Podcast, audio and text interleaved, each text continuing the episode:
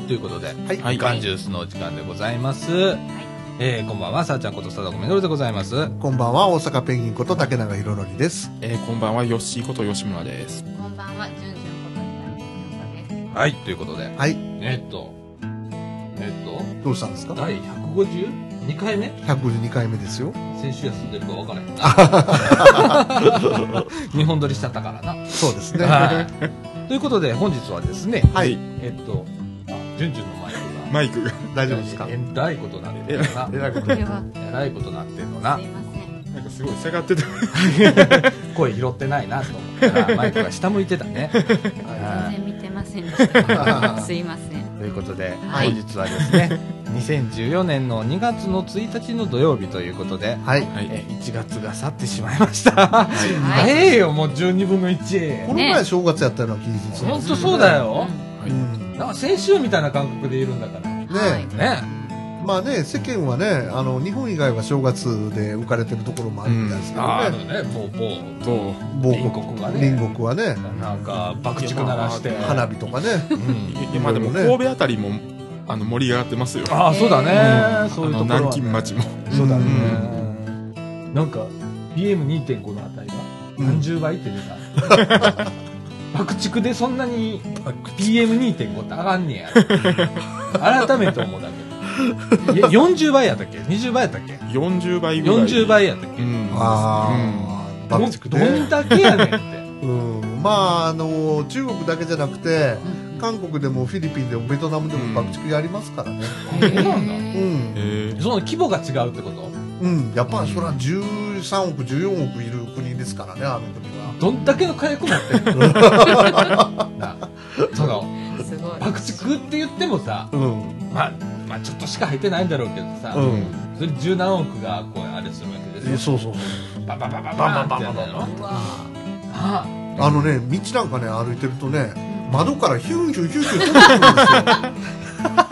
すよ本当にこれ冗談みたいだけど危ないんですよだから都会とかで禁止するところがあるんですようんう爆竹もそうなんだそれとか、うんバス停とかに爆竹をぶら下げて、バンバンバンバンバンバンやってるんですよ。えすごい。え、それ何日続くの？一日で終わんの？いやー、どうなんでしょうね。正月元旦はとにかくやりますね、爆竹ね。ね、うん。で、あとずっと5連休か7連休か、とにかくゴールデンウィークなんですよ。休みになるんですよ。はい。はい春節の時は。はいはい。で、みんな地方とかの人とかあ帰ってくるわな。帰ってくるから、あうん。で、ごちそう食べてね、みんなでお祝いするから、その間はバチバチやってバチバチやるんかもしれませんね。にぎやかだね。うん。ー。すごい。隣国さんは。徳さんにぎやかです。。ねはい。はい。ということで、はい。はい。えーっと、みかんジュースもにぎやかにやっていきましょはい。う。ということで、はいはいみかんジュース、この放送は NPO 法人三島コミュニティアクションネットワークみかんの提供でお送りいたします。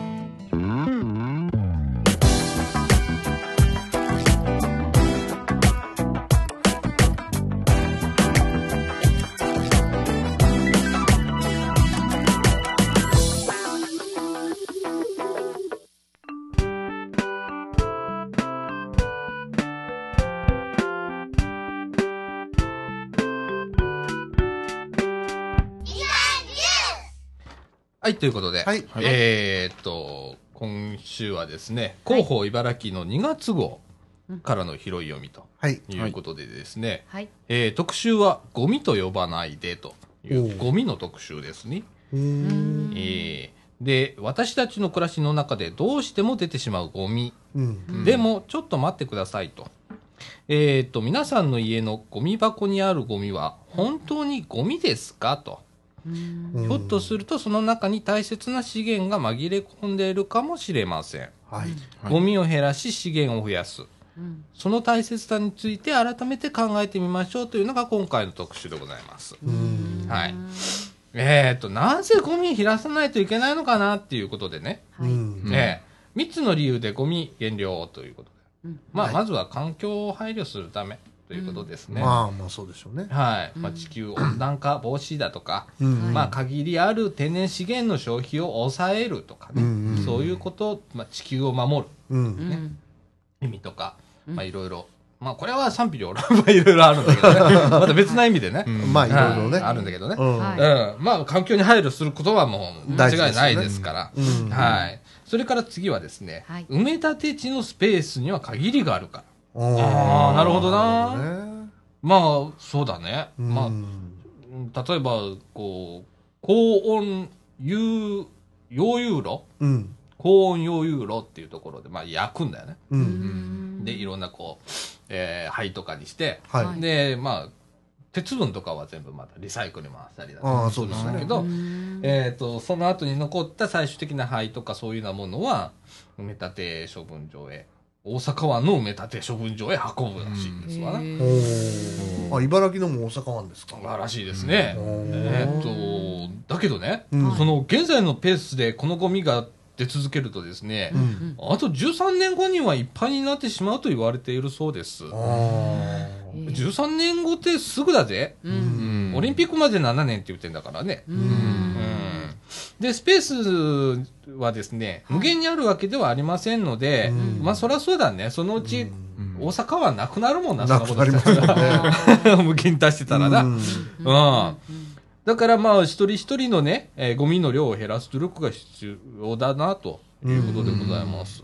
それからですね、ゴミ処理にかかる費用を抑制するため、昨年度ですね、茨城市で回収したゴミの総量は約10万3400トンでした。ピンとこないな。うんこれは、小学校にある25メートルプール100、え1149杯分に相当する。うわーそうですね。すごい量で、これらのゴミを処理するためにう、ん約33億702、えー、じゃあごめんなさい、33億270万円のはい費用がかかりましたと。あーへーまあ、税金でございますわね、これねうん。市民税でございますね。うんええで、この、このね、33億270万円というお金はですね、ゴミ処理施設の建設費用は除いた額でございます。だからもう純粋にその処理にかかったお金ということですね。で、この費用の多くは税金で賄われていますと。うんうんえー市民一人が負担する額は1年で1万2000円になりますと。おうーわえじゃあ、月1000円。えそうですね。1000円払ってるわけですね。ゴミ。ゴミのためにねそうだね。うーん。うん。で、もしゴミの量が増えれば、ゴミを集めるための車や人、うん。ゴミを溶かす燃料の経費が増え、負担が大きくなりますと。うん。ええなので、まあ、ゴミの減量が欠かせませんとうんいうこと、この3つの理由を挙げてるわけですけどね。はい。で、まあ、そうだよね。なんかゴミ増えたよね。家で暮らしてても、うん。その、昭和40年代、30年代の暮らしと今の暮らしのゴミの量ってうん。なると、うんまあ、今日このスタジオの中でも、はいゴミになりそうなものって言ったらペットボトルとかうんカンカンとか、うん今、えっと、ペットボトルが3本、カンカンが2つありますとか、うん。はいこれ全部ゴミになっちゃうのうね。んうん。で、それ、こ腰とかね。腰とかね、うんそうだね、新聞とかあるからね。ううん。んハードディスクもゴミになります。あるんですかもね。あねー そう。でね、はいえっと、ゴミ減量のキーワードは、うんえー分別とし回収。うんだからまあ、あの、資源ゴミとね、うんそういうのをきれいにこう、分けましょうと。うん。いうことでねで、あの、これ結構あのー最近、まあ、ペットボトルだとか、カンカン、うんアルミだとか、で、ね、うん。紙の収集だとか、うん。やってるよね。うん。で、これをね、えーっと、種別別、種別で分けるとねうん、紙が一番多いんだよね。紙が41.1%。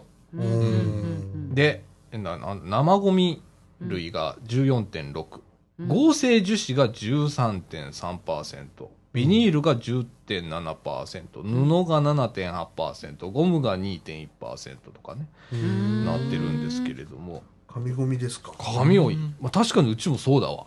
うんうちはまあ仕事してるから特にそうなんだけど、うんまたバカすか資料出さないとダメな時あったりするから、うんまあいやー A4 うちなんかでもちほっとくと郵便受けチラシいっぱいになっちゃいますもんね。あ、それもあるな。うん。それもあるある。うんあの、本当増えたよな。うん。ああいうなのね。ペーパーレス化なんて昔言ってたんですけどね。うん。IT 化するとね。その IT の業界の人ってさ、うんそのうちなんかそうじゃん。ううんん。だけど、だって A4 のこう、500枚のね、ワンパックのやつ、うんあれを5つパックで買うよね、1箱やから。2000枚単位で買うよな。うんそれを、まあ、車に2、3個積んで帰るわな。はそれがあっという間になくなる。へえすごい、うん。まあ、そういう世界だから、結局もっと増えたんや結と思いますよ。局は増えてますよね、うん。紙ってね。紙って増えてるよね。手書きでやってた頃よりもね、うん。うん。でね、IT の業界の人間がこんなこと言うのもなんだけどね、紙が一番読みやすいのさ。原稿来たら、まあね、あの、電子的に原稿はもらうんだけど、うん。とりあえずプリントアウトするもんね。うん。あで、そこにペンでこう書き込んで、うん。ここはどうするかとか書き込みながら作業進めたりするから、あ結構そういうえなんか編集方法やってるんですか？今でおも、い、やってるよ。一緒よ。昔ね赤鉛筆と青鉛筆の一緒のなめなめして高越の人がねやってたんですけど、うん。あのね、新聞、結構、あの、それ必要なのよ。うん、っていうのがさ、アナログ的な、こう、こう、なんちゅうの、えーメモ的なものって、うん。電子的に残しにくいじゃん。うん。うん。まあ、PDF なんかでも、付箋つけたりはできんねんけど、うん。まあ丸とか例とかこんなねそうそうそう。逆とかね、うん。書いたりとかしてましたけどね、うん、あれもって、あの、うちは全部。で、最後、あの、作業完了したかどうかっていうチェックの、そこでもう、跳ねたりできるじゃん。うん。ーうん。うん、終わったところからレ点つけていくとかうんっていうのを、わざとこう、ふ太いペンでね、うん。こう、チェックつけたりして作業進めていくんだけど。なるほど。はい、もう紙すごい使うんだよね、41.1%。うん。ね。でねうん。えーっと、資源物の出し方のポイントっていうことでね、はい、はい、まず缶はね、うん。アルミのキャップ、うん。キャップあるよね。を外して、はい。中を洗ってアルミキャップを同じ袋へ入れてくださいと。うーん。えこれですか？そうそうそう。で、まあ最近なんかと、こう、なんかなんていうのあれ。押し込むような形ですよね、うん。プルトップ。プルトップ。うん。うん。あれをピピッと外して中に入れて、うん。で、まあ、もうほんで、洗ってくださいと。とにかくね。う。んっていうことです。でうん、プルトップなんかはね、最近あの、募金代わりに使えるから、うんえっ、と、みかん屋でも実は、あの、回収してるでございます。みかんでもやってます。みかん業さんあるんですよ、事務所に。うん。で、ああいうなのってね、あの、結局お金になるから、皆さん、あの、プルトップ持ってきてね。みかん屋さん。カンカンじゃないですよカンカン持ってきたらダメよ。はいプルトップのとこだけでいいからね。うん。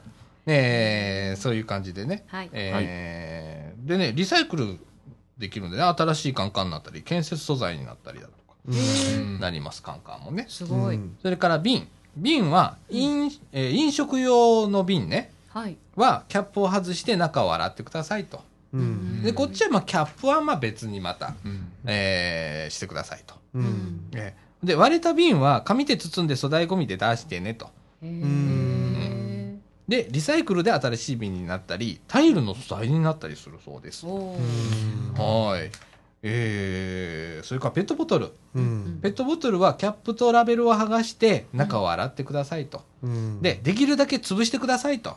うん。で、最近あの、ペットボトルでもね、柔らかいやつ、ありますね。うん、うんペコペコのやつがあるやつは、もうひねってぐゆーっとやって、潰してください。うん。ううん。ん、場所取らないのでね。ええ。で、リサイクルすると新しいペットボトルになったり、衣類、うんね。う、ん。それから卵パックになったりするんだああなるね。ほどね。それから、えっ、と、新聞。うんうん。えっ、と、紐で縛るか、新聞回収用の袋に入れる。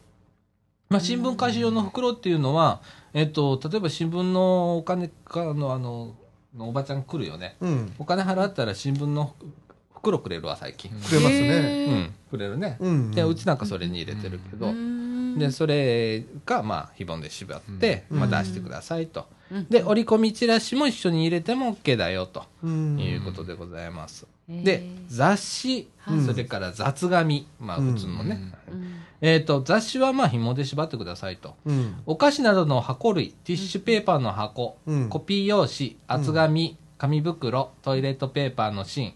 トイレットペーパーの芯っていうのは、ちょっと繰り返だね。包装紙などのはい雑紙っていうんだよね、これね。うんは雑誌と一緒に紐で縛ってくださいと。はい。で、段ボールは開いて畳んで紐で縛ってくださいとうんいうことでございます。えーっと、よくあるらしいんですけど、段ボールをね、うん段ボールを、えーっと、いっぱい出たとするよね。うんはい。それを段ボールの中に入れて捨てる人がいるらしいんだけどそれはちょっとやめてくださいということであ。そうですか。はい。なんか底が抜ける場合があって危ないらしいです。はいなので、ね全部こう潰開いして潰して紐で縛って出してくださいということでございます。で、これらはリサイクルで雑誌だとか、うん新聞、再生紙、トイレットペーパーになりますということでございます。で、えっと、最近ね、集団回収っていうのね、うん。あるんですけれども、えっと、まあ、うちの団地でもやってます。団地でもね、マンションとかもね、うん。えええっと、集団回収ですね。ええ。えっと、集団回収するとね、その団体にね、少しだけ、あの、奨励金出るんです。はい。えっと、すちゃんとこあ書いてある書いてある。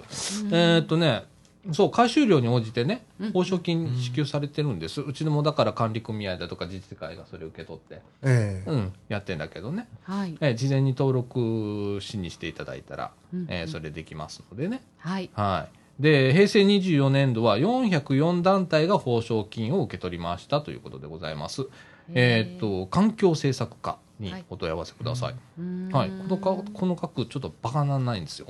うんはい。その代わりちゃんとしないとダメっていう。うんちなみに思いっきり余談話していいですか？どうぞ。あの私がねうん。あの鉄くずの相場を担当してた頃があるんですよほ1990年代かな、う。はいはい。うん、その頃にねもうね、日本の埋まってるこう埋まってる鉄って言ったらおかしいですけど、うん。ビルとか工場とか住宅とか解体したら鉄骨が出るでしょ、うん。それとかまあ空き缶でもスチール缶ありますよね、うんまあとにかく鉄分うん。鉄資源っていうのは、うん。もう50年分ぐらいあると言われてたんです、はいはいはいうん。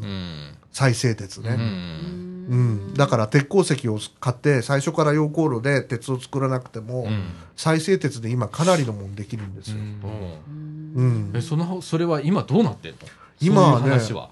今それから僕その担当外れちゃったんでちょっとわかんないんですけど、ね50年分その当時あるっつって言われてた言われてたんだよね。うんということは今買わなくてもいいはずなんだよね、鉄鉱石なんて。うん。ただね、うんやっぱりそのあのバージンの鉄って言って要するに鉄鉱石から作る鉄じゃないとうんダメなもんもあるんですよ、良質な製品とか。そうです家電とか自動車とか、はいはいはい。そういうのはやっぱダメなんですよ、なるほどね。薄いもんとかね、うーん。なるほどね。うんそこら辺が難しいございますねう。んはいはい。あと戦争になると昔は電線が盗まれたんですよ。あー。ああ。銅薬莢を使うから。そうそうそう。今でも多いんだよ。うん。今でも電線盗みってすっごいあるんだよ。え、あります盗まれるんですか？電線盗まれるんだよ。僕へー。警察にあの表彰されたことありますもん。銅の相場を教えて。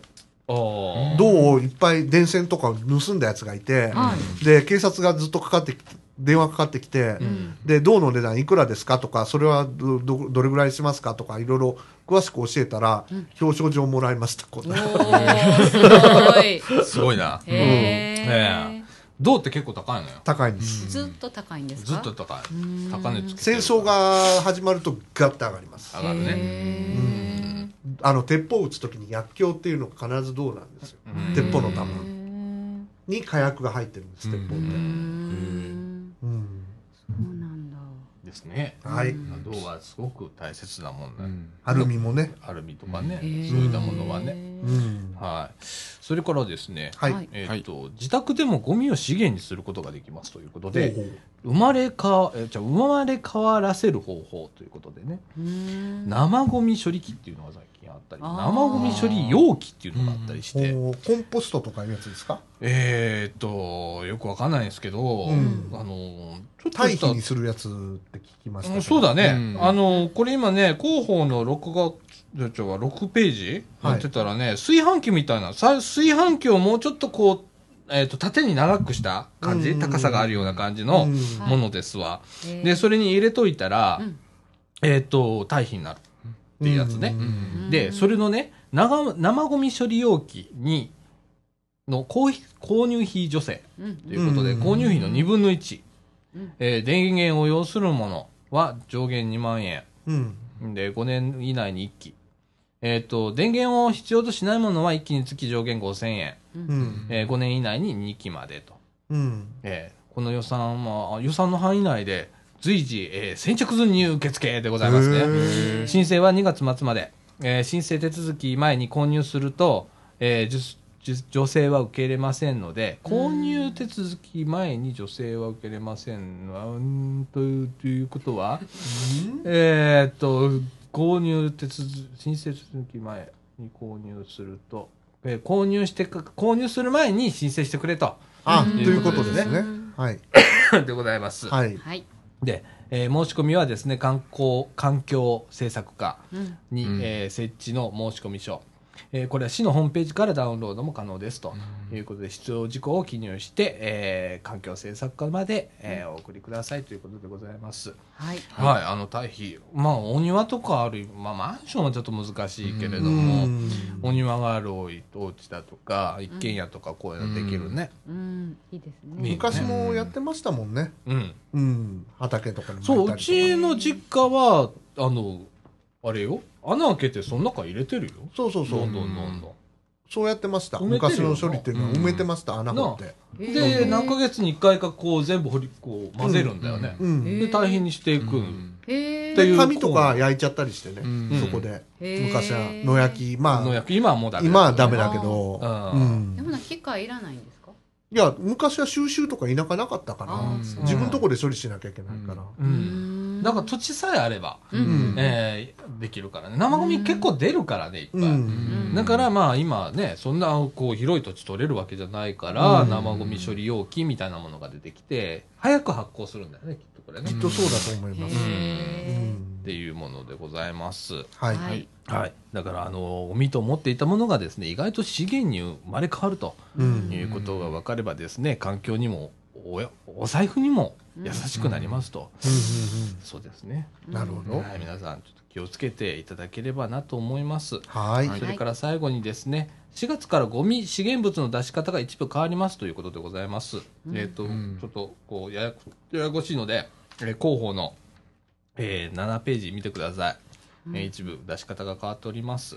はい。はい。はい。それから、えートピック。うんえー市からの大切なお知らせなんですけど、トピック1はですね、来ましたね。所得税の確定申告しの不し不民税の申告の時期がやってまいりました。はいはい。ああ、もう気が重くってね。はいえ。ー私のところも、はいえーつい1週間ぐらい前ですかね、税務署から届きましたよ。はい。はい。あのー申告用紙がね。はい。はい。えー今、セットおります。でね、はいえーっと、まあ、確定申告、ね、あのー所得が一定以上ある方はい。だとか、まあ、いろいろあるんですけれども、はいしてくださいということです。はい。えーそれから、主婦民税ね。はいえー所得の少ない人でも、まあ、あの、主婦民税の申告をすしなきゃいけない場合もあるので、はいしてくださいということでございます。はい。それから、えーっと、ここには書いてないね。えーっと、今年からね、白色申告の方も記帳しないとダメになりました。うんで、えーっと、記帳して、えーちゃんと保存してなければいけない、えー保有期間も5年間定められております。うんはい。えーで、結構多いのよ。えっとね、約、自営業者の半数は白色です。はい、青色にするとね、うんえー減税があるんですけれども、うん今まで記帳ってめちゃくちゃめんどくさかっうーん。基調っていうのは？だから、貸し方借り方とかって書くああ、あれね。帳簿をつける。帳簿のことね。複式帳簿。そうそうそう。はいはいはいそれをつけれるっていう宣言をしてちゃんとしてる方は青色申告に行けるわけですで、申告してなかったら白色になる。ああ、そういうことなんですか？その代わり青色申申告っていうのは、うんその分だけ、うんえっ、と、税金の補助があるわけね。あー30何万かな？っていうような、えー基礎控除があるんです。ああ、なるほど。うん。だから僕なんかは、うんえっ、と、僕は白です。うん。めん どくさいので。うん。その代わり、帳簿と同じような形でコンピューターに入力してます。うん。だから貸し方、まあ、払う、うん借り方とかうん。いうのは、全部入力してますから全部科目別にも集計する。そうじゃないと確定申告書けねえからさ。そもそも白色って不思議だよねって思ってんの。うん。うん。だからまあ、あと棚卸ししなきゃいけない。うちなんかそもそも棚卸しねえじゃん。あ資産ね。だから、うん、資産じゃなくてね、在庫。あ、在庫、在庫の棚卸し。うん。はいは在庫ないからね。うん。頭ってか。仕掛かり品とかね。うん。仕掛かり品とかね、難しいのソフトウェアなんて。うん。どこが仕掛かってんのかみたいな。どこまで仕掛かってんのかみたいなとこあるじゃんか。うん目で見えるもんじゃないからさ。うんだから難しいところがあって。うん。いや、めんどくせえから白色にしたままなんだけど。うん。うん。でも帳簿をちゃんとつけなさいと。で、5年間。でうちはね、えっと、創業してもう何十年なんだけど、はい二十数年、ね、二十何年かなるんだけど、ずーっと帳簿残ってた。残してる。おー大したもんですねす。うん、あの、全部、だから最初の、一番最初貧乏な頃からずーっと、確定申告書が全部残ってて、で、それ見て、涙する時々。えこんな時期あったよ。だから薄っぺらい時があるのよ。うん。ーと思ったらすっごい分厚いんだけど、うんでも売り上げ上がってないとか、ちっちゃな仕事いっぱいやってたんだろうね。とかいう時期があったりだとか、っていうのがね、全部振り返って見れるの。結構面白いんだけどね、確定申告の終わった時期になったら、ちょっとこう振り返ってみたりするんだけど、ん。段ボール箱も4箱になってますわ。私もね、あの、学校出て、実は経理を1年やったんですけど、うん。もうそれが嫌で嫌でね、やめたようなもんですから、もう、あの、帳簿のね、あの、伝票の貸し方借り方うん。の、あの、ずらーっと並んだ伝票を保管しなきゃいけないじゃないですか、うん会社とか。うん、もう、あれが見るだけでもういつもゾッとしてましたけどね。そうなのよ。何年前からもうずらーっとあるから。あうーん。そうだね、うんそういう状況。うちなんかはもう、確定申告の時に、あの、入ってくる封筒が、A4 よりちょっとでかいぐらいのやつ入ってくるんだけど、うんそこにすっぽり全部入るよ。あ1年分そうですか。のデータが。うん。へだから、ー領収書だとかさ、うん。袋にこう、みんな分けるの、科目別に。うん。で、種別に分けていって、みたいにバーっと入力していって、一気にああ。で、科目で集計取りゃもう終わるもんな、あんななるの。ほどね。うん。経理のおばさんいらずですね。おばさんいらずよ。うんまあうちのかみさん入れてくれるから。あーあ奥さんがやってんじゃないですか、そういうこと。し入力は仕分けを。仕分けはしてくれてる。ちゃんとだから引き出しに、あこう科目別の、こう、あもう最初にあるのよ、あ。それは素晴らしいね。で、そこへ放り込んでいくだけでいいじゃん、あんなの。うんだからもう科目別になってるし。うん。伝票いちいち書かなくてもね。うん。うんで、それをデータにダーッと入力して、うんで、それはその、領収書とかは領収書でまた科目別で保存しときゃいいんだから。ああ、であとは帳票。票で出しときゃいいから。なるほど結局それが帳簿になるからね。おうーん。ってやってるんだけどね。うーん。まあそういう時期でございます。なはるほどはい。い。はい、もう、憂鬱でございますね。でももういつも3月15日で、今年は3月17日までなんだよね。はい。で、えっとね、これ、注意してほしいのが、初めて確定申告される方とかね、はいえー特に注意してください。3月17日までが確定申告の申告期間なんですけれども、えーっと、所得税に関しては3月17日が、えー支払い期限でございます。その日が支払い日。俺もうね、えー最初もう、ギブって言ったことがあった。あもう今、もう、自己だから言えるけど、茨城の税務署さんでね、税務署長さんがお話に乗ってくれて、払えないんだもん。その日に。最終日に俺、税務署行ってう、ん付け方わかんないからさ、まあ、10代で。うんね。それはわかんないですよね。何にも右も左もわかんないから白紙のまま持って行って、うん領収書もちょっとしかなくって、う。うんんで、売上一覧だけ持って行って、うんとか伝票持って行って、うん。で、バーッと出したらいくらいくら所得税。こんだけ収入ありましたってう言って。ん。だからこれだけ所得税、今日払わないとダメだ。これ振り込んでねえなんて言われて。うん。いや、え、無理なんです。分割納税ってできるんだね、これのね。うん。前期後期で。うん2回に分けて。うん分割納税。む、む、む無理です。だから、うんなんか宣伝広告費つけてくれて。うん。で、雑費で、マックスでこれぐらいいけるから、これつけて、とかっつって、これで払えるかいっつってうん。言ってくれてうん、その日にやっと払えたっていう経験があって、しかし、その所得税がかかるだけ稼いでたっていうのがすごいじゃないですか、10代で。あ本当やまあ、本当ですね。普通稼いでないもん、そんなに。うん所得税払うほど。高校時代だけど。高校生所得税払わないもん、普通。わかんないんだよな、ほんまにそんな。だから、それも直前になんか言われたのよ、友達から。うん。確定申告した？とか。何それ？何それかお前やばいぞって言って。もうあの、しとかなきゃダメだよ。ってうん。言われて、何とりあえず税務署行きな、とか。うん。言って、ううん。ん税金のことなんか多分ないもんな、うん。後に来ると思ってたからさ、うん。うん。うん、そういうのあったの。うん。なるほどね。懐かしいね。うん。うん。ねほんでですね、トピックスに、はい。はい。茨城同士、えーオリジナルナンバープレート交付ということで。茨城同 G ね。同 G ね。はい。えーえーと、原動機付き自転車、はい。50cc 以下なんですけれども、交付開始が2月26日水曜日午前8時45分から、交付場所は市民税課、えー交付枚数は4000枚でございます。おお限定なんですか？限定ですね。へえーっと、交付初日は午前8時45分から9時15分に来庁し、必要書類が揃ってる人に整理券を配布しますと。おお整理券付きはい。整理券順番順に抽選してプレートの番号を決定しますと。へいうことでございます。番号も選べるんだはい。で、えっと、まあ、いろんなこう書類が必要でございます。えーっと、すでにバイクを持っている方とか、新規登録の方とかね、うん。えーそれぞれ、まあ、あの持っていくものが違いますので、はい。こうこう茨城の10ページに載っておりますので、えーはい見てください、はい。デザインもちょっと可愛いございます。はい。はい、見てください。はい。それからトピックスさんなんですけど、はしか風疹のワクチンですね。接種はお早めにということでございます。うんえーっと、はしかはあ感染力が極めて強く重症化する場合もありますと。うんえーはしかの治療法はなく、なうんないないんだ。予防接種が最大の予防方法ですということです。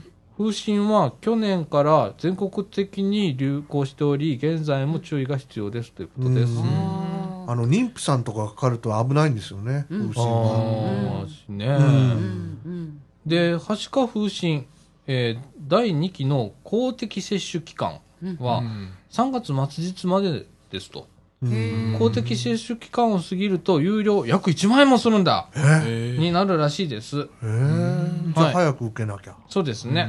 うん。本人の感染を防ぐためだけでもなく、えっと、周囲に感染を広げないためにも予防接種を受けましょうということでございます。うん。はい。えっと、予防接種委託医療機関、はい。えーはい。かかりつけ医とかだったら大体してると思いますけれどもうね。ん。はい。えーそちらで行って受けてください。はい。はい。えー平成25年度の対象者は第1期が、えーっと1歳の誕生日から前日あごめんなさい。1歳の誕生日の前日から2歳誕生日の前々日まで、えー第2期は平成19年の4月2日から平成20年の4月1日生まれの方が対象者となりますということでございます。はい。俺らどうなってんだろう わかんねえよ。何を受けた貞子さんか。8かかかりました？覚えない。僕はねうん全部やってんですよあの百日関も。百日関20日も。あ、そうなんだ。あのやってないのは大田風も。天然痘ぐらいですよやってないのは。日本農園と。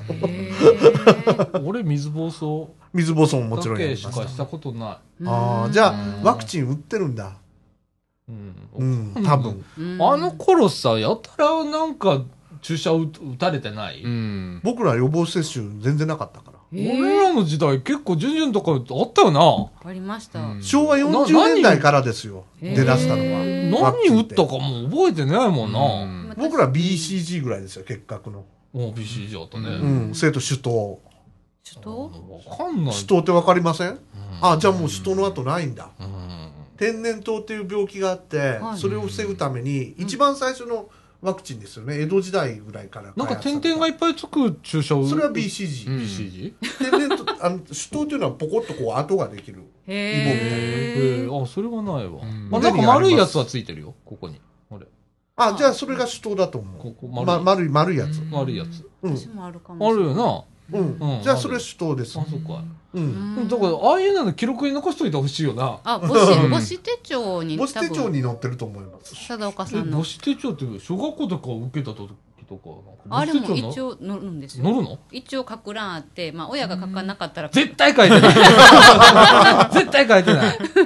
あうん。いや、もうだからね、何が何だかっていう感じだよね。私ははしか2回かかったって言われてるから 2回かかられるはずはないからうん。1回は風疹です。ああ、そうなんだ。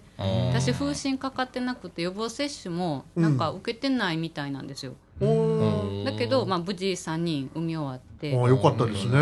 受けといた方がいいのかな どうでしょう。まあ、なんともこれからご。出産予定があれば。いやいや出産予定があれないけどば、まだまだまだうんまだねねでもまだわかりません。でも大人になってからねそういう伝染病かかったらきついって言うでしょ、うん私のおじさんが40過ぎてから、あの、水疱瘡の、あ、おたふく風邪になって、ん入院しましたもん。ああの私の友達もあの富田に住んでる子なんですけどね、ええっと、20代の時にしかも妊婦の時におたふくなって、ええほんでお風呂も入られへんし、うん。ちょっと入院したはって。ほなねあ あの髪の毛がね、うん。あのなんて言うんですかもう油がすごい浮いてきてうん。もうねえっとなびかない風にも、うん。レゲエみたいベターっとなって。ベタってなってて、うん。ほんでなんていうか、えっと、1か月後ぐらいにうん。やっと、えーシャワー浴びれるようになった時にうん。もうね通らないんですってお湯かけても。な。ああ、指が髪が固まっちゃって油で。ほんでもう自分の力ではどうしようもないから、うんあの旦那さん呼んで、うんほんでシャワールームであの旦那さんの男の力でゴシゴシ何回も洗ってもらってしかも1回ではなかなかうん何度も何度もすごい大変なんやなと思いました。ね、今もうインフルエンザがちょっと流行ってきてる時期なんで、特に皆さん、あのね、注意して、あの、僕なんか今、マスクをずっと持ってます。おおなるほどね。うん。喋る仕事あるんでね、こうやってね。そうですね。うんうんうんうん嘘です。で、トピックス4いきます。はい。はい。えー待機児童保育室を開設ということで、はい市では4月1日から保育所待機児童の解消を図るため、待機児童保育施設じゃない、保育室、歩みとのぞみを開設しますと。えー待機となった世帯には2月中旬頃に、えー入室案内を送付しますので、希望者は保育幼稚園課まで、えー申込書を提出してくださいということで、えーっと、歩みっていうところは、はい。えーっと、学園長うんですね。あのー元、波小があったところらへんですね。ああ、の方ですか。うん。それから、のぞみの方は上穂積ですねうん。春日小学校の近くです。うんそれそれぞれ歩みの方が、えー定員90名、対象年齢がえー5歳児まで、のぞみの方は20名になります。対象年齢は1歳から2歳児になりなりますということです。はい。えー今ね、こういう時代ですので、うん。えーこういう需要があります。と。児童問題になってますもんね。そうですね。みかんでもね、今ね、あの、公園広場が、うん。えープレ幼稚園とかプレ保育とかっていうようなことをちょっと今進めておりまして、うん。もう試験的に、あのー試行的に始めますとうん。いうことをこの間、あー会議でも上がってたんですけれども、はい。えー本格的に多分やると思います。うん。はい。この地域でも。はいえーね、大変なんだよね、今ね、う本当にん大ね。変なみ。働きに行こうと思ってもね、うん預けるところがないだとかね、うん時間的な制約があったりね、うん大変なんでね。うんはい、でございます。それからトピックス5、ふるさと寄付金、うんえー市への応援ありがとうございましたと。うん。えー昨年98人からのお皆さんからの思いのこもった貴重なご寄付をいただきました。ありがとうございますと。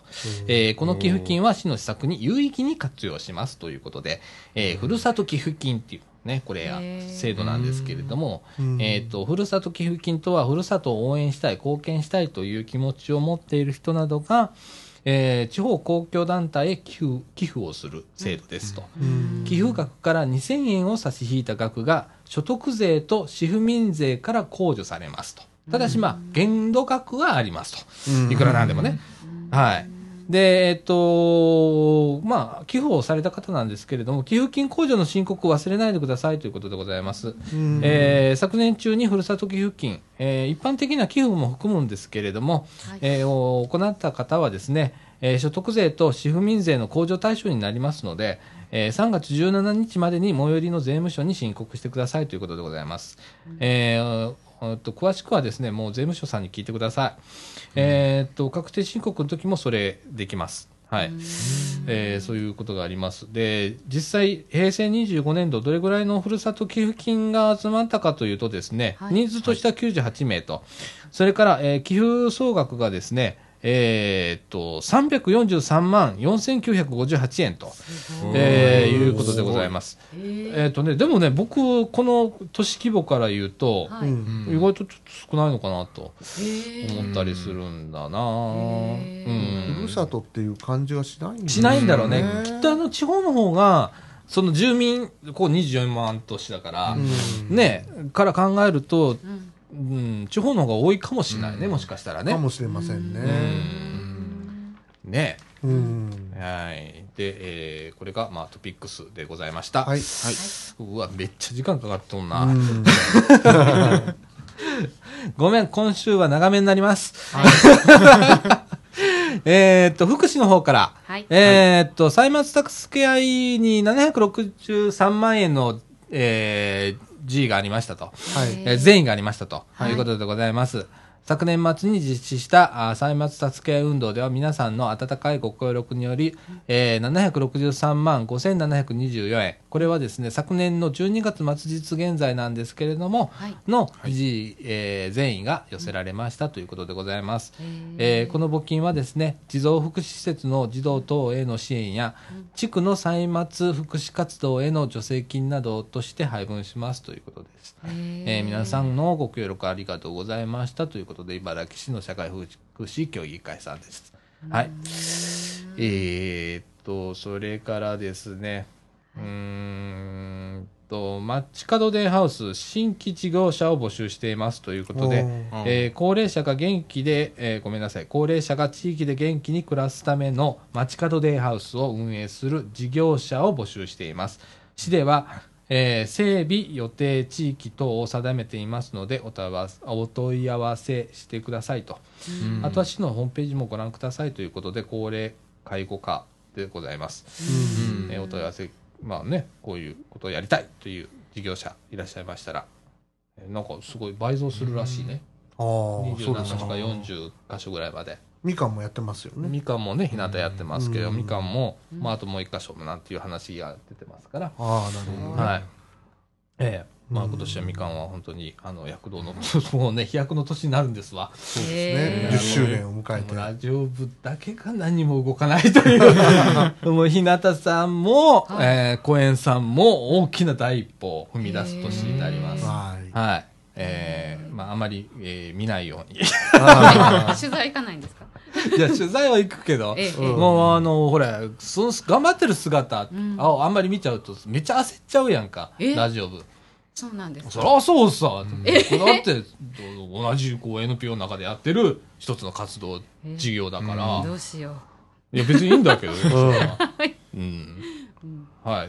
でございますよ。まあはい。そういういろいろね、まあはい僕らも頑張っていかないといけないなっていうような、えーことでございます。えーっと、それからですね、えーっと、どんどん飛ばしていこうね、もうね。うん別にね、ないんだよ。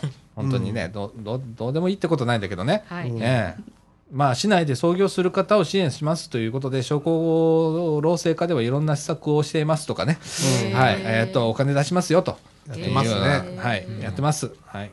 ええもう全然使えないんだよな、本当は。このこう IT 企業に対して、もうちょっとこう、はいうんソフトウェア的なもの、えー物販じゃない方とかに目を向けてくださいよ。工業とかもう、ね。なんかね、いや工業やってんのよ。え工業は工業でやってんのよ物。販とか工業以外のもんでしょ？あ、そうそうそうそうそう言そう。言いたいのはう。ん。ソフトウェア業とかってね、ぽっかり抜けるの使える施策ないのよ。うんで、大体国の施策になって弾かれるのよ、うちみたいなところはね。法人じゃねえからね。そうなんだよ、本当にね。資金が足りない時ってね、うちはまあちっちゃい、あまりにもちっちゃいからないけれども、あるんだからそういうところもね。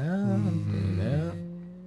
それからですね、エコショップ環境の方なんですけど、はい。エコポエコショップを募集ということで、エコショップってあるらしいね。エコショップとは、ゴミの減量化、リサイクルに積極的に取り組むことを宣言した店舗、商店、スーパー、コンビニエンスストア等のことですということでございます。うん。包装紙、袋の簡素化などで、ゴミの減量化、リサイクルの推進等をしている店舗がエコショップとして登録されます。エコショップを宣言した店舗には、店頭掲示用のステッカー、うんをお渡ししていますということでございます。えー環境政策課さんにお問い合わせをくださいませ。えー最近、あの、お買い物をしてね、はいえー袋いりますかって言ってくれるとこあるよね。ありますねタバコ買いに行ったら僕いらないからいらないっすよ、つって。うんうん。最近ダイエーとか有料化されてますからね袋あがそう。うんあのね、あのー田舎の市町村なんか行ったら、ん。本当にあの、全部が有料うん。なるから。あのコープとか早かったですね、有料化が、もうあそこの茨城のイオンとかも。そうだね。うん。うん。全部有料化だよね。うん。うん。あの、白浜はもうどこで買っても、一律暖房。5円だっけ。うん。コープ神戸なんか確か袋がないですもん、うん。もう基本的に、うんそうそうそうそうそうそう。うん。ね、段ボールに入れて持って帰れとかね。うん。そうそうそう、そう。あの、エコバッグ持ってこいとか。エコバッグ持っていかないと、うん。うん。ね。昔の買い物と一緒ですよ。買い物袋持っていくっていう、あそう。結構増えてますもんね。うん。ああああのこの辺でも。ううん。んえー、と、あとはですね、はいえー福井市民体育館にトレーニング室を新設しましたということでございます。えー4月2日水曜日からなんですけれども、対象は16歳以上。利用するには事前講習会の受講が必要ですと。えー講習会の申し込み、日程等は、のと詳細は、えー3月号、えー広報茨城のね、3月号で掲載予定でございますということで、トレーニング室。うんはい。えーまあ、茨城市、いろんなところに体育館がありますので、えーそれぞれね、あ高槻も結構、あのーすごいらしいじゃん。そうですね。高ここは槻志保の体育うん館ぐらいしか知らないです志保の体育館とかすごいんだったよ。あそこ明治のなんかプラザとなんかあああれ一緒にやってまあ、すもん。コナミじゃないわ、うん。なんかとな。そうそう。そうそうそうそう、うん。あの、施設管理を委託してんねん。うん。あー。だから、同じとこかやってん。うん。あの171沿いにあるところ？そうですそうそうそう。う。ん。あそこと一緒のとこで。指定管理受けてるからね。ううん。ん。へー。だからど、どんなことやってはるんですか？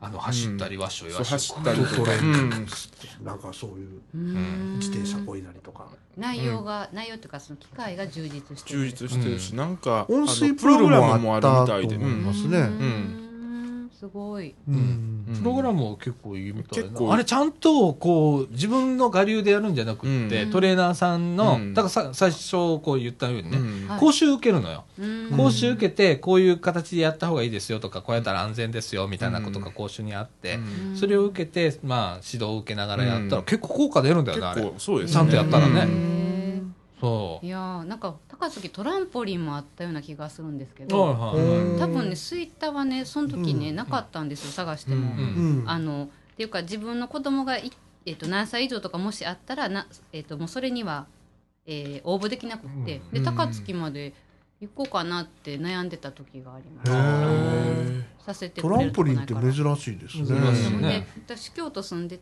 た小さい時にねほなええ宝ヶ池の、はい。あの、えー宝ヶ池遊うん。園はい、あそこにねあのトランポリンがね、ええ。ごっついのが6シートぐらい貼ってあったんですよ。そこ有名ですよね。もうないんですよ、あもうないんですか？ないんですほんでもう確かに危なかったですよ、うん。もう横に落ちたら1メーター以上下あるし、うん。でもみんな平気でもう行列作って、うん。もうなんか本当に飛びまくってたんですよ、そうそう。だからその思い出があるからえなんでどこにもないんやろうって、ううん。まあ確かに危ないんですけど。何だったっけ？スポーツバレー京都だったっけ？なんかそんな名前でしたよね。違いましたっけ？宝ヶ池遊園ああ、あったね。うん。今もあんのかいあれ。もうないらしいです。ない吉村君よくあの、KBS 京都でな、うん。あの、CM してたね。ややってましたラジオでな入園料が無料とかやってね、うん。うんへなるほどね。はい。まあそういうのとかね、はい。えーいろいろあるわけではい。ございますわ。それからですね、はい。はい。えっ、と、もう48分だ。はい。焦ってる い。えー、茨城ちゃんの、はい。えー画像と着ぐるみの活用ということで、はい。着ぐるみって言っちゃってるじゃん、もう。茨城ちゃん。えー子育て応援キャラクター、茨城ちゃんのはい画像や着ぐるみの使用、貸し出しを行っていますということでございます。はいえー画像使用はですね、申告した年度内に使用できますと。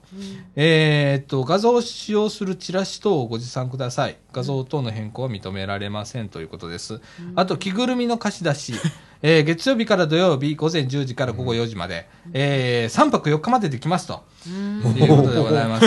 で、屋内で使用してくださいと。はいはい。えーそれから運搬等は各自行ってくださいと。うんえー、と対象はですね市内の子育て支援団体等でございます、えーマスコットキャラクターのイメージを損なうものや、はい。えー公助両公助両属に反するもの、営利を目的とした活動など市がその主張、えー使用について不適当であると認める認めるものは使用できませんと、まあはいはい。はい当然でございます、はい。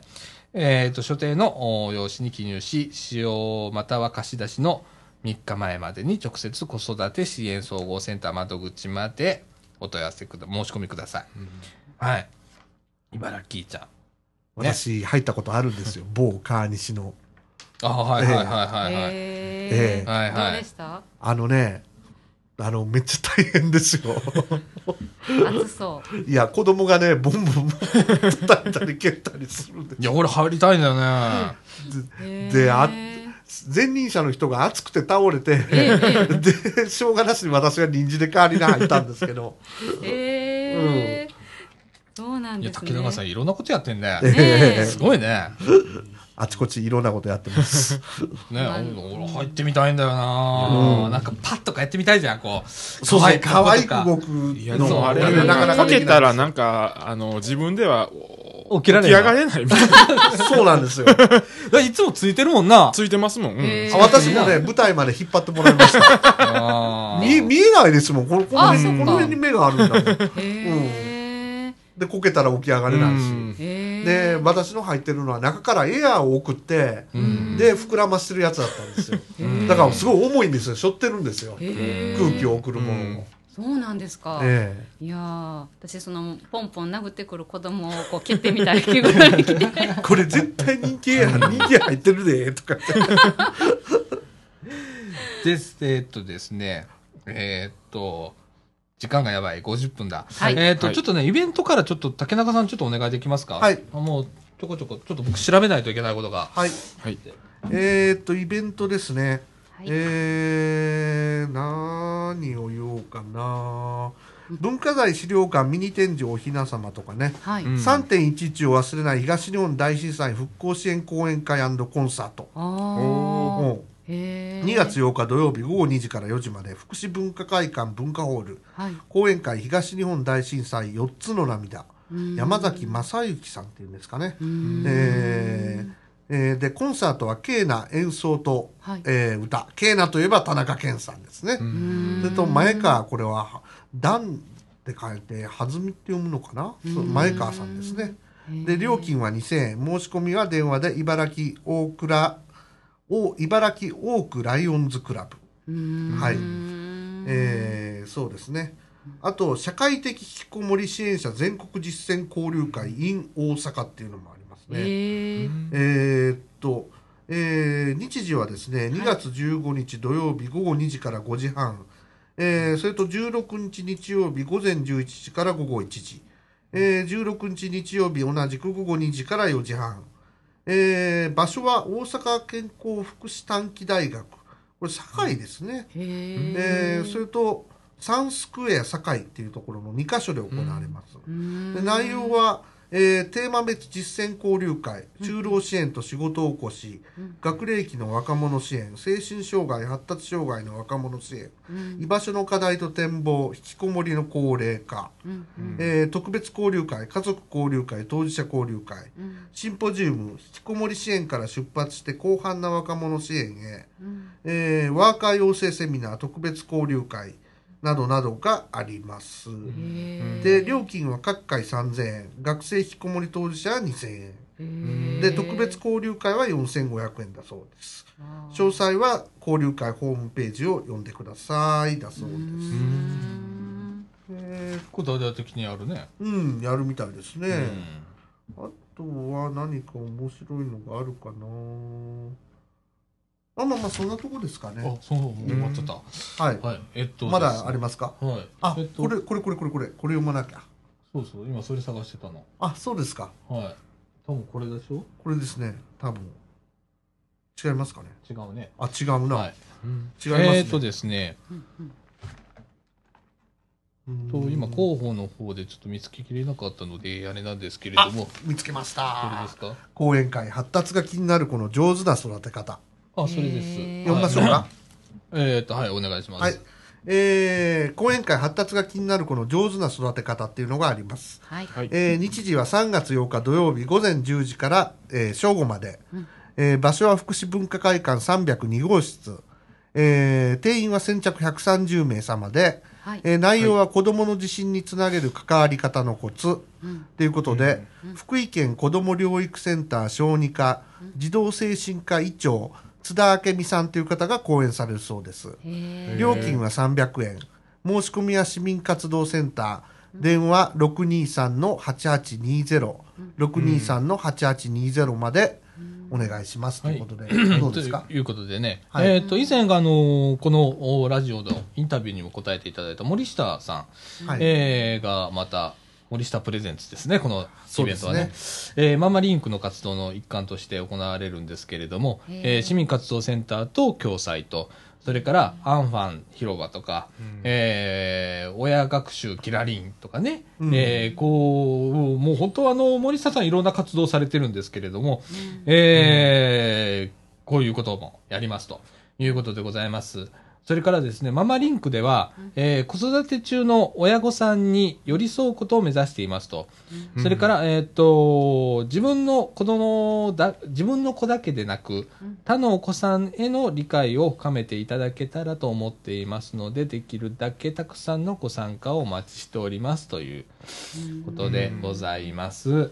えーと、この間からちょっとフェイスブックでちょっと、あの、やりとりをずっとしてたんですけれども、はい。はい。えーはい。あの、ね、発達障害とか、まあ、今、ちょっと、ね、まあいまいちこう理解されてない部分があったりだとかっていうところで、まあ、あのね、えーひ広い理解を得るためにもですね、えーそういう知識を皆さん、あの、共有してくださいとはいいうはいイベントでございます。はい。はい。はい。えーそんな感じですね。はい。えーっと、あと、なんか味噌作り体験とかね。あーあるね。宮山の里とかね。へーはいええあの、うん、宮山の里のホームページ見てください。はい。はい。えっ、と、あと、街づくり塾でね、高架下の幸せ論というのがありまして、ちょっとこれね、あの、僕も気になったんですけれども、3月2日の日曜日、午後1時から5時まで、えー市役所南館8階の仲介議室で行われます。対象は市内在住、在勤、在学者、えー定員は30名、えー内容は立命館大学、ネクスコ西日本、ネクスコ西日本っていうのは、えー西日本高速道路株式会社でございます。はい。えーここら辺の名神高速とか、近畿道とか、そういうようなところを管轄しているのがネクスコ西日本でございますけれども、うん。と連携してですね、市内を走る近畿自動車道の高架下を有効活用し、街の活性化へつなげる方策を考えるっていうことでございます。えー立命館大学のお准教授、えーお名前は読めません。えー。ねえっていう方がやられるんですけれども、申し込みは2月の3日から21日の間に電話またはファックス、メール、えーで、えー都市政策政策課。吉本哲夫さんでしょうね。うん。あ、吉本哲夫さん、八重樫文さんかな、うんえーがやられますということで、えー高架下、そうなんです、あの。意外と有効利用されておりません。そうですね、ね。あの、ちょっと変に整備し、公園とか作っちゃうと荒れちゃったりね。うん非常に難しいんですね。うんこの高架下っていうの。でもすごくこうね、うん貴重な、あの、土地利用として、うんあれなんか重曹の高架下とかなんか撤去するみたいですけどねなんかあの重曹の高架下になんか店いっぱいあるじゃないですか。ありますね。なもうなんかあそこがなんか撤去するとかいうのはなんかこの前言ってましたねへえーーそれはやっぱ治安とかそういうの問ああ題ですか？のなんか市がののなんか私有地やからなんか撤去するっていう。なるほどね。そういうのがあるんだうね。うん。ん。あの、本当あの、街づくりの中で、本当に見えないところっていっぱいあるんだよね。うん。で、この高速道路の下とかね、うん。そういうところって、まあ、ここら辺でも三島でもね、もうちょっと北の方へ行けば名神があるわけなんですけれども、名神も一部盛り土をしてるんですけれども、一部は高架区間があって、そこの人が、下がね、ぽっかり空いてる。う。うんんもうなんかもったいないなーみたいな。うんなんか使えねえかなーとかってうん思ったりはするんですけど、ね。公園になったらまたちょっと変な具合になそうやね。荒れるね。荒れるんですよ怖い場所になっちゃうね。うんだからそれをどういうふうにうまいことを、うんかといって事務所としてはうるせえしなとか、いろいろあんねやんか。あとうんなんか制限があったりすんねんな。ん。その中でどうやってこう有効利用したらいいかとか、まああのー東京だったっけ？今 JR 東日本がやってるのが、えー高架下の商店誘致っていうのをやっててそこにまうん。商店街を作る。うんっていうのをやっててそれも特徴的ななんかコンセプトを持って、うん。JR 東日本が主導してうん。やっていくっていうことで、うん。えー今何か所かでうん。同時展開をうん。図り出したっていうへこー。ともありますんでね。まあね神戸の高架下みたいに有名になったらね。そうそうそうそうそうそう。ね、うん。で、なんかちょっとこう、なんかに特化したような、うんあの、ちょっと今までになかった、こう、ね、おもちゃばっかし売ってる商店街とかね、うん。ななんかこう、そういうのしたら人集まんじゃねえかとかってやってますけれどもね。うん。高架下は結構場所が悪いとこ多いですからね。そうだね、うん。あの、そうなのよ。あと特にあの高速道路ね、今回のあのうんネクスコ関係はう、ん。あの、場所が悪いんでね。まああの阪神高速ののなんかなんか第一あたりは駐輪場になってますけどね。ああ、うん。そういう使い方もあるよね。うん。うん。うん、あとあの放置自転車をね、うん。一時保管庫とかそうですね。いうのは大体ああいうところにあったりするよね。うん。はい。えそのお店になった場合ってお店の中もうるさいんですか？えっ、とね、一応、そのね、えっ、とね、高架の下にうん。建物を建てるの。今まではくっつけてたのね。う。ん。わかる？えっ、と、はい構造物ってあるじゃん。高架の構造物に、うん。たそのまま骨組みを使って、うん。使っあの建物を建ててたんだけど。要するに屋根が道路とか電車の線路だったうんうんだから直接なってたんだけど、うん。今度は高架の中に建物を作る。うん。へえだ結構高さあるからね。うん。だからそんなんできるわけよ。ああなるほど。なら、そんなにうるさくない。あそうなんですか。うん。で、電車と違って、うん。あと、まあ電車はね、一時期すっごい音がする。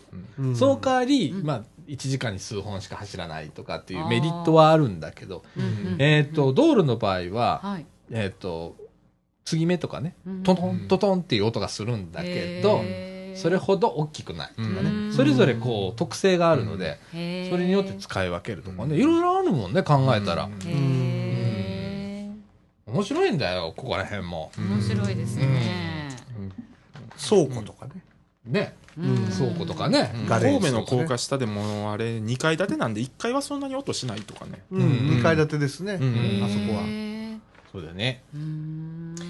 でですね、えーっと、はいあ、もうこれは遅いわ。いいです。ごめんなさい。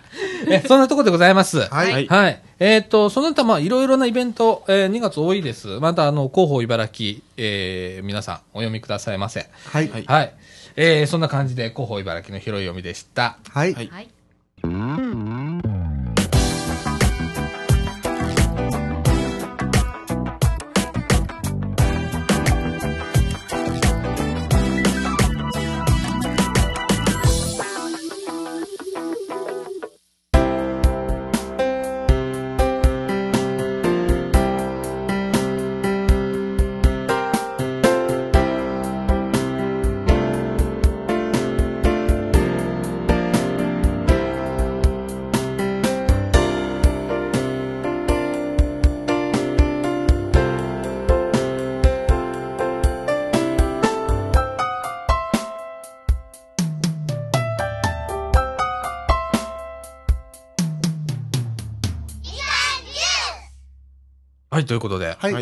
と、広報茨城のお広い読みが1時間にわたるという、はい大失態を今しておるわけなんです、ございますが。はいえーここから先は手っ取り早く行きたいと思います。はい で、えっとね、はいえーっと、えーここ、えー150回 ?151 回と、はいえーっと、まとめ撮りをしました。はいので、私150回ちょっと出てなくって、はいえーっと、1回で遊んでおりました、駄菓子屋さんで。はい で、一回まあね、あの、みかんジュースの中で、はいえー自分の出てない、えーみかんジュースをちょっと一回聞いてみたいなと思って、はいえー今回、えー室達先生にお願いをいたしまして、はいえーその回を作っていただきまして、はいで、えー編集をしたわけでございますね。はい。はい。で、えーめちゃくちゃあのー恥ずかしい話ね、はい。号泣をしてしまいまして。編集中、終始号泣でございました。はい。ええーっとね、なんでかなっていうのは、やっぱこう、あ、いなくても成立するんだっていう部分で、えーめちゃくちゃ嬉しかった。うん。うん。その、僕、あ、僕、あ、俺いなくてもいいじゃんっていう部分。機械的な部分はまた別として、うんこの会話としての内容で、うんああの、いけるなと。かなりグダグダでしたけどね。あれはでも最初はそんなもんだよ。う。うんん。で、あれはあれでちゃんと成立してたし、うんなんか、あ面白かったなと思って、うん。ああ、いいなと思って。いやいや。だってさ、なんかみんな生き生きしてんだもん。みんな生き生きしてんだよ。うん吉村くんも結構喋ってたもんいえいね、一生。そんなに。いや、あの、いつもよりすごく多かうんって、すごく聞いてて、あの、竹中さんもそうだし、うん竹中さんね、昔、こう、うん、うんっていうだけで終わるとか、はい。あったのに、ああ、こう、2年ぐらい経ったら、こう変わるんだとか、うん、とか思って、めちゃくちゃなんか号泣しながら編集かけてまああ、そうですか。した。はい。だからもうカットポイント全くなしでございますおね。ーはい。そのままストレートに流しておりますが、うんはい。ええあの、よかったなと思いました。えいええありがとうございまいす。や、時々俺、ちょっとサボろうかな。いや、本当に、あの、ね、これから後継者作りを、えーちょっとみラジオ部していかないといけないので、うん。えーあのーね、この150回から200回の間にかけて、ちょっとこう、後継者作りはいという部分で少しやっていかないといけませんし、うんえーまあ僕もまだ自分でどうしようかなって、この先、全然わかんないの。その、うん。えーラジオ部をね。はい。えーそのまま200回以降、継続するのかしないのかだとかっていうこと全くまた決めてないし、どうしようかなとか、で、このままこういう形態のラジオを続けててどうなのかなとかっていう、うん。もう迷いもあるし、うん。うーん、どうしようかなとかっつって、ええ。えっ、と、もうちょっと後に考えようと思ってんだけどね。うん、まあ、半年ぐらい経ってから考えようと思ってんだけどね。うん。うん。で、そうまあ、ね、でもせっかくこう作って、ね、こうやってこう集まれたりする、うん。場所なので、うん。えーそれはまあ、えー死守するしようかなと思ってるんですけどね。はい。はい。えーなかなかこういう作ろうと思っても作れないので、うん。あるものをどうやって活かしていくかっていう中で潰してはなかなかね、うん。今度ん。再立ち上げ結構厳しいので、はい。うん。あのー潰せ一回はもう潰せないなっていうまあ感じは、ね継続は力なりとも言いますからね。えーはい。なんでございますうが、ん。なんでまあ、たーちゃんのいない、えー150回から200回という放送が、ポツポツと、できれば。はいい、や、でもこう、操作簡単でしょ？そんなあの録音ボタンとスペースしか使わないんだから。まあね、教わった通りやっただけですけどそね。れでいいんだよ。あええとはまあ編集するとかそういうところをちょこっと。あれもちょこっとしたもんだからね。ええまあこのガガレ版なんてね。う。うんん、そんな難しいソフトじゃないから。うん。あの素人向けのソフトを使ってやってるから。うん。これも悩んだんだよ、本当はね。もうちょっと難しいソフトを使う予定だったんだ。うん。いやそれしたら普通の人使えないじゃう。うんん。ん。ね、もっとできることは多くなるのよ、それを使ったら。でも、敷居を低くしとかないとうんいけないじゃん。汎用性を考えたんですね。そう、そっちを取ったの。う。うんん。でもまあね、相変わらず自分でやってるから、うんそこらいかんなというようなことでね、ちょっと今、えーいろいろ考えております。順々がやってもいいんだよ、編集。うんここで。え興味興味ない。あの、でも私た俺ごめんなさい。え、竹永さんすごい本当スムーズやったなって、うんもう機械の操作にしても。ううんん。いや、スムーズスムーズ。うんうんで私はあのえっとでなあ 終わりがけに来てほんで、うんその151回の方をなんかね23回聞いたんですよ。はあの室田先生とうん。貞岡さんと阿比子先生あ、と、沢村講師さんとね。と、うん。大大熊さんでしたっけ？え？若い女性の。大関ちゃん。大関ちゃん。すいません、はい。大関さんす大いません。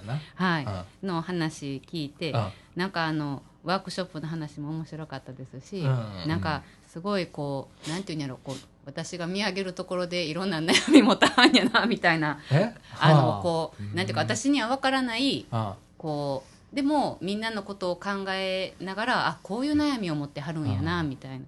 であの中阿比子先生のうん。話もちょっとジーンときたんですけど、うん。あの貞岡さんがさっき号泣しはったって言ってはった部分のなんか話も阿比子先生なんていうか私がなんていうんやろいなくてもこうな回っていくもんなんやってなんか去年感じてあの今年は多分マイペースにみたいな話をしてはったと思うんですけど、なんかあのどう言ったらいいんですかねちゃんとだから育ててはるんやなってこう思うんですよ。こう育ててはるというか育ててるっていう意識はないのかもしれないですけど、あのやっぱりなんかこう後ろをやっぱ私たちは自然にね竹永さんこう、はあ見てるんですよね。そうですねこう。自然にね、まあ横ですけどね。そうなんかほんであのそのやるやらないっていうのはまたあのそれぞれね本人がこうこれから選んでいくことやとは思うんですけど、うん。あのちゃんとなんていうかあの貞岡さんは伝わってないとかもしかしたらいろいろ思ってはることあるかもしれないですけど、うん。あの私はすごいあの私には全然伝わってますし、うん。あの他の方にもあのすごい伝わってるから、うんそういう環境になったんやと思いあますあ。りがとうございます。おめでとうございますと言えばいいんでしょかな。いうやいやいやなんこれて 言えばいいは別に僕のラジオじゃないので、僕はね、もうずっとこれ一貫しても言ってるのは、本当にこれは自分のラジオじゃないと。うんここは割り切れと。うんもともと自分のラジオをやってたから、そのままその感情でこれをやったら絶対失敗するとうんいうのは分かってたんで、あの、自分のを捨ててある程度やってるラジオなんですよ。うんそうじゃないとこ、俺交通行政と鉄道行政とか、もうめちゃくちゃそんな話するもん。一人になってたら。うん一人になってたし。うん。だけどその話触れへんかったまあそれやってんか、うん本当はやりたいねんだけどな。できないんですでもやろう思ったら自分のラジオするしかないねんそれは、あ趣旨に合わないから、うん。ー自分の意見だけ言ってたら別に法人としてみかんのラジオだから、うん。みかんの代弁者でもあるし、うん。うんとこう市の広報やったら市の代弁者でもあるしっていう、まあある意味地域とかね。そうだね、うん。でも意見じゃなくて情報として流すのはダメなんですいや別に構わないんだけどね、うん。濃いしね、そのえー、濃い濃いの欲しいじゃないですか？いやめちゃくちゃ報。あかんがついてこられへんって、誰も、うん。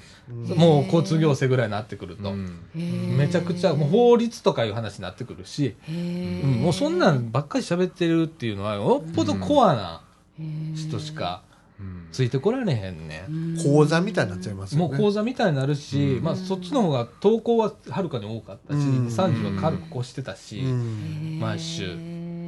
でその人たちにパブリックコメント一緒に書こうっつったら何百と集まってとか、すごい、パブコメないところにさ、うん。何百って書いたらさそれが通るんだから。うん。通らざるを得ない、うーん。すごい。当初がそれだけ来たらね。そうそう、うーんそういう動かし方できるじゃうん。ん、とかっていうことはやってたんだけど。はい、うん。うん。またそれとこれとはまたちょっと違うので、すごいこう切り替えをしなきゃいけなかった時期で、うん。もうあれからもう早いもんでね3年でね,、ねもう今はもうこっちに慣れちゃってるんで。うん。いいんですけどね。うーん。たまに喋りたくなるんですか？そういうコアな話こうあの話はいっぱいしたいよ。どんどん入ってくるからね、また。時代が変わるからさ。うん。それはいっぱいあるけどさ。まあ、それはさ、あの、市役所に今度言ったらいい話とか。俺もうダイレクトに行くだ。ねえ。そのためにお知り合いをいっぱい作ってるわけだから。なるほど。うん。そうだよ。うん。ねえ。うん、面白かった。だから、あの、社協さんのね、茨城社協さんと佐村浩司さんなんか来ていただいて、ええ。ー非常に僕なんかは、あのすごく、なんか、えっていう感じの、えうん。あの、意見が聞けたりだとか、あのラジオ。で、実は本当に、あの、面白い回なんで、うん。ええ。特にあの、福祉を、ね、関係の方聞いていただけると、はい。おおっていうようなことがあるので、あの、151回も面白かったし、はい。それ以上に僕は150回が一番面白かった。あうんなああの面白いなって、本当ぶっつけ本番だったんですけどね。何にも考えてないですけどうんみねたいな放送だった。えうんなんかそれがゆるさで面白かった。ええ。うんなんかあのちゃんとしなきゃいけない癖があるのよ俺。えうん。ある程度。うん。あのね。だから、まあ、デザイナーっていうのもあるし、うん。そんなんて。あんねんけど、うん。どうでもええんか。まあ言っちゃうとね。うん、どうでもええんかっていう感じ、別にテーマ？うん。いらねえじゃん。俺でもいつもさ思うのポッドキャストを流す時にあの。タイトル決めるのめっちゃ悩むねん。あ もうめっちゃくちゃもういつも悩むねやんか。もう雑談になったら終始雑談って俺書くから、うん。うん。なんとかの巻ね。なんだろうなんかあれ難しいんだよ、うん。あれ考えるの意外と。でしょうねあれで30分考えたりするんだからうわー。大変。あその題名をね考えるのを振ってもらったらうん。あのうん。自分が出た時やったら考え一緒に考えれるかも。あー。うん。フルフルあえー、っとそんな感じで、はい。あのあの今 P 話出たんで、うん。はい。えー今ちょっとカットしました、は 俺カットしたってカットしたってもう放送載せるからね。いはい。はい。えー、そんな感じで、もう1時間14分でございます。はいえー時刻の方も23時14分という時間で、えー、ございます。はいはい。はいえっ、と、今週こんな感じではい終わりたいと思います。はいはいえー、ということで、みかんジュース。この放送は NPO 法人三島コミュニティアクションネットワークみかんの提供でお送りいたしました。ということで、今週のお相手は、さあちゃんこと貞岡実と、大阪ペンギンこと竹永宏典とえっとえー えっとえっと吉本吉村とえー、じゅんじゅんこと下西じゅんこでお送りいたしました。はいということで、また来週。さよなら。さよなら